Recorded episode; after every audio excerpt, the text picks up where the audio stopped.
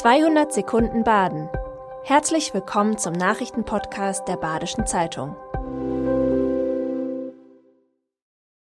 Die Nachrichten am Donnerstag, den 25. Mai.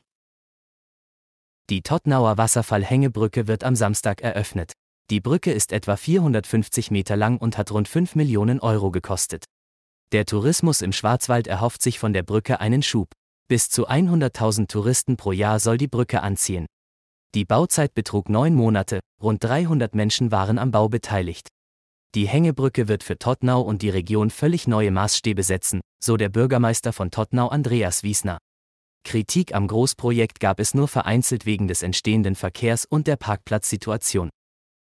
Viele SC Freiburg-Fans passten am Freitag nicht in die Breisgau-S-Bahn. Nach dem SC-Spiel am Freitagabend gab es ein großes Gedränge in der Breisgau-S-Bahn. Am Gleis soll es zu gefährlichen Situationen gekommen sein. Die Situation sei nicht weit von einer Massenpanik entfernt gewesen. Beim Sportclub heißt es, man habe bislang nur wenig Rückmeldungen zum S-Bahn-Problem erhalten. Grundsätzlich entschieden die Verkehrsbetreiber in Eigenregie, wie viel Züge sie bei Heimspielen des SC Freiburg zur Verfügung stellten. Die Deutsche Bahn will das Problem in den kommenden Wochen intern diskutieren. Die Fassade des neuen Parkhauses in Neuenburg hat Risse. In der Stadt und in den sozialen Medien kursieren Gerüchte und Fragen. Etwa danach, ob die Fassade neu gemacht werden muss oder die Standsicherheit gefährdet ist. Die Stadt gibt jedoch Entwarnung. Es handle sich um kleine, im Beton normale Schwindrisse. Tragwerk und Standsicherheit seien nicht betroffen. Der Gemeinderat segnete am Montag Nachtragszahlungen an die Baufirma in einer Gesamthöhe von rund 1,1 Millionen Euro ab. Die Risse hätten damit aber nichts zu tun, teilt die Stadt auf Nachfrage mit. Höhere Masten sollen Funklöcher in Baden-Württemberg beseitigen. Die Mobilfunkabdeckung in Baden-Württemberg könnte sich bald verbessern.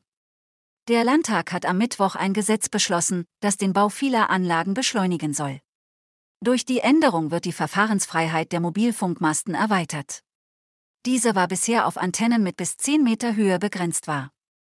Künftig sind Mobilfunkmasten im Außenbereich bis 20 und im Innenbereich bis 15 Meter Höhe erlaubt.